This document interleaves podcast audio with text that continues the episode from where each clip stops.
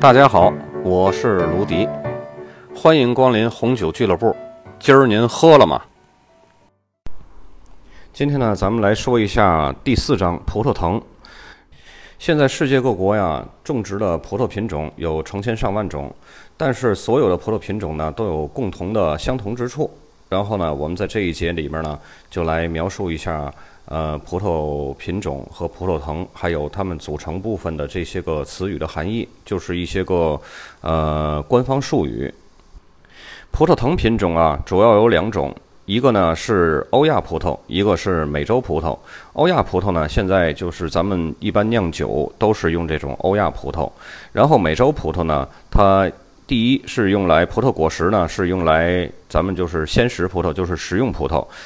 第二一点呢，就是美洲葡萄呢，它可以和欧亚葡萄作为一个嫁接，来防止病虫害。呃，就是后面咱们要讲到的这个葡萄根瘤芽与砧木这一节会提到这个，呃，它如何去做这个砧木。呃，为什么说这个两种葡萄它都是葡萄，但是一个可以用来鲜食，一个用来这个酿酒呢？其实它们就打个比方吧，就是同属猫科的动物，老虎和狮子。呃，它们两个呢，虽然都是属于猫科，但是从本质上，它们是两种不同的动物品种。呃，欧亚葡萄和美洲葡萄，它们的区别就在于此。对于葡萄酒消费者来说呀，葡萄品种之间的主要区别就是在这个颜色和风味的不同。这两个特性啊，源自于葡萄本身。但是呢，品种之间的差异呢，不仅仅是这个葡萄的口味和品质，嗯，也包括比如是早收还是晚收，对于葡萄所酿成的酒的风格影响都很大的。葡萄呢，并不是种什么籽儿结什么果，它会有这种变异的情况发生。就像那个咱们知道那个皮卡丘那一类的精灵宝贝，皮卡丘就是比丘变异出来的。同样呢，呃，换到这个葡萄品种里边呢，就是灰皮诺、白皮诺、皮诺莫尼耶，也都是从黑皮诺里边进化出来的。因此啊，培育一个具有商业用途的新品种，需要尝试数以百计的这个葡萄籽儿。是一个很耗资金和时间的这么一个过程。接下来咱们来说一下这个种内杂交。所谓种内杂交，就是，呃，这个种是什么呢？就是欧亚葡萄品种，这属于一个种类，都是欧亚葡萄品种，它的两个葡萄品种之间的一种杂交，这个就叫种内杂交。嗯，打个比方吧，就好像你要是放在这个狗身上呢，这个狗杂交出来的一个金毛，一个那个黑背杂交出来的，它就叫串儿；要是放在人身上呢，这就叫混血儿，一个中国人，一个外国人，是这样的。这个现有的这个呃可以证实的这些个种内杂交的葡萄品种呢，呃，比方说赤霞珠，它是由品丽珠和长相思杂交出来的。再比如说，这个德国的米勒土高，它是由雷司令和皇家马德林杂交出来的；还有像这个皮诺塔吉，它是由黑皮诺和神索杂交而成的。另外还有很多这种种内杂交的品种。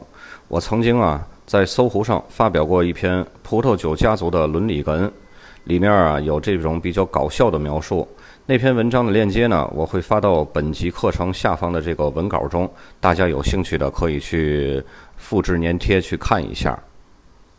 和种内杂交相对应的就是种间杂交。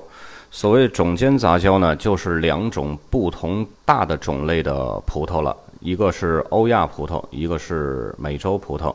这个就有点像咱们一开始说的这个老虎和狮子。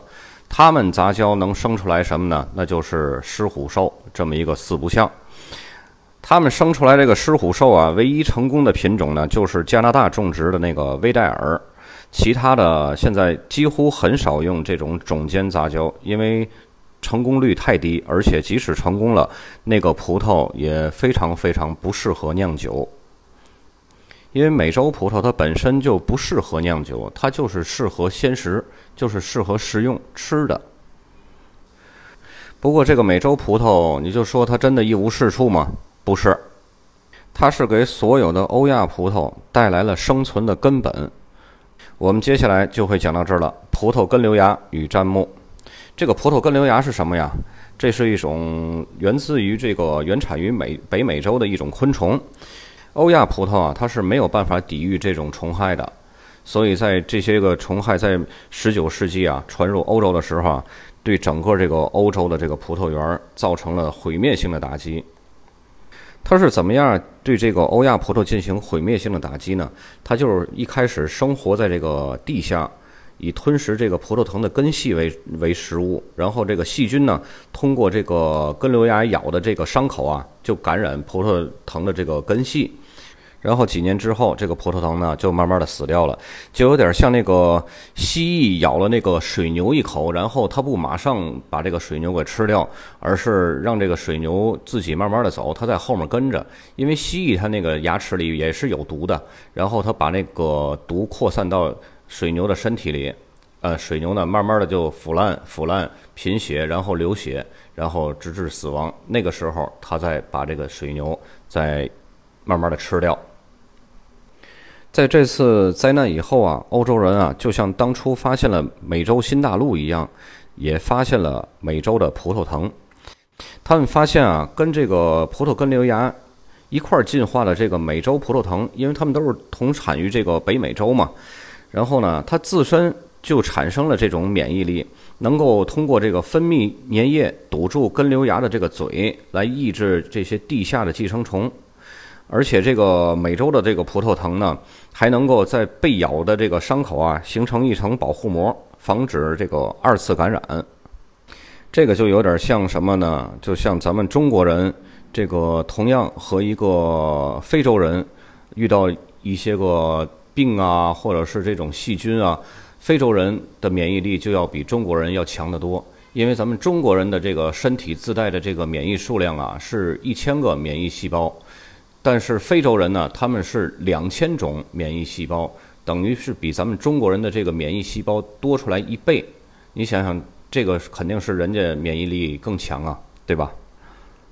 另外呢，一些个新世界国家，呃，例如这个智利啊、阿根廷啊，还有这个澳大利亚南部地区，他们是通过这个严格的检疫程序来保证这个免受感染。其实这些个地方啊，你即使呃放松警惕，不这么严格的去检验检疫，也不会有太严重的这种根瘤芽的这种病虫害出现。因为什么呢？这几块地方它太干燥了，而且温度高，根瘤芽啊根本活不了。不光根瘤芽活不了，其他的病虫害一样很难存活的。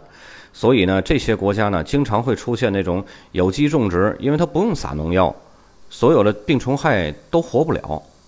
接下来呢，咱们就讲一下这个神通广大的，可以把根瘤芽的这个嘴封住的这个美洲葡萄的砧木。化学药品啊是没有办法控制这个葡萄根瘤芽的。然后人们呢就发现，把这个美洲葡萄啊和这个欧亚的葡萄给它嫁接到一块儿，然后用美洲葡萄先天的自带这种免疫系统呢来保护这个欧亚葡萄。这样葡萄就可以呃预防很多的病虫害，而且呢，还有一个更重要的一个特点，就是美洲的这个葡萄品种，它作为这个砧木的话，还能提高这个葡萄藤的这个抗旱性。那他们是怎么样嫁接一起的呢？嫁接啊，就是把美洲葡萄当成砧木，跟这个欧亚葡萄连接到一起。现在最为普遍的方法呢，就是室内嫁接，就是将欧亚葡萄品种啊和砧木。各自取一小段儿，然后连在一起，放在温暖的环境下，使这两小段儿啊长成一体，这样成活以后就可以栽种了。另外一种嫁接的方式呢，叫头接枝法。如果葡萄种植者决定要在两个生长季之间啊更换目前栽种的葡萄品种，大多都采用这种嫁接方法了。将现有的这个葡萄藤啊修剪到只留下主干的这个部分，将新的品种呢这个嫩芽或者是扦插苗啊嫁接到主干上，就能在第二年结出新的品种的这个葡萄果实了。然后在这儿呢就是一个重要的考点了，有可能会考选择题，也可能会考简答题的其中一个小题，会问到什么呢？会问到。呃，庄主看到了霞多丽市场好，如何将现有的其他品种尽快替换，并迅速成长，以适应商业市场？这道题一共有三个点，一定要全都答出来，或者是选择题，一定要把这三个点全都选上。就是它的标题会列出一棵新栽的葡萄苗，至少需要三年才能结出具有商业价值的果实。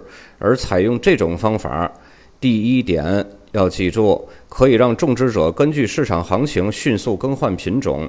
第二点是，这种方法要比在整座葡萄园重新种植成本低很多。第三点，新品种还可以利用现有的根系开始生长。这三点一定要都写全。接下来呢，咱们来说一下这个葡萄藤的结构。这个不是很重要，但是呢，大家稍微了解一下就可以。葡萄藤结构啊，分为嫩芽，嫩芽就是那个结合处。又称为这个胚胎芽，然后还有卷须，就是爬这个藤的这个固定的起到固定的这个作用。然后花和果实，花和果实啊，它是先有花后有果实。花呢，它是雌雄同体的，然后它这些个花集呢，集合成一束呢，又称为花束。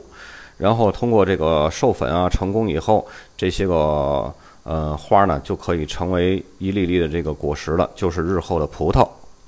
最重要的就是叶子，叶子呢是这个整个葡萄藤的这个发动机，它主要负责光合作用。在这个过程中呢，植物呢就是利用阳光啊，将水和二氧化碳转化为葡萄糖和氧气。葡萄糖呢是给葡萄藤生长提供能量的，然后使得这个呃葡萄成熟以后啊变甜的这个糖分。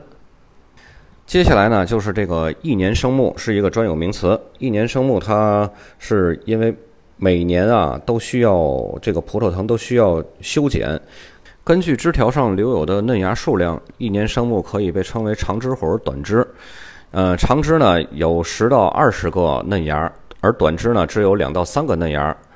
那么为什么要留这个长短不一的枝条和这个数量不等的嫩芽呢？这部分将在第六章葡萄藤的修剪这一节当中来讨论。另一个呃专属名词呢，叫多年生木。多年生木是指一年以上的枝条。呃，这个葡萄园啊，经常用这种修剪的方法来限制多年生木这个枝条的数量，并不是每棵葡萄藤呢都有相同结构的这个多年生木。那么，为什么它们也会有这样的不同呢？这一些个内容，咱们同样是在第六章葡萄藤整枝来讨论。接下来的第三个专属词汇呢，就是根系。这个根系呀，就是葡萄藤的根。根系的功能呢，就是从土壤中啊吸收这个水分和养分，稳固葡萄藤以及葡萄藤过冬时候所储备的这个碳水化合物，就是跟冬眠一样。根系啊进入土壤越深，吸收土壤带来的风味就越浓郁，也越丰富。就像一个茶壶，嗯，打个比方，你这个茶壶。这二十年只泡龙井，那么这茶壶你闻它，就即使它不泡茶的时候，它也是一股龙井味儿的。好，今天咱们这第四章葡萄藤就讲完了。然后记住刚刚跟各位说的这个考点儿，这个考点儿我一样我会列在这个课程下方的这个文稿当中。呃，也记得可以看一下这个我发的那一篇葡萄酒家族的伦理根，你复制这个链接粘贴一下。到浏览器就可以看到了。好，今天就到这儿，咱们下次专业课第五章葡萄的生长环境再见。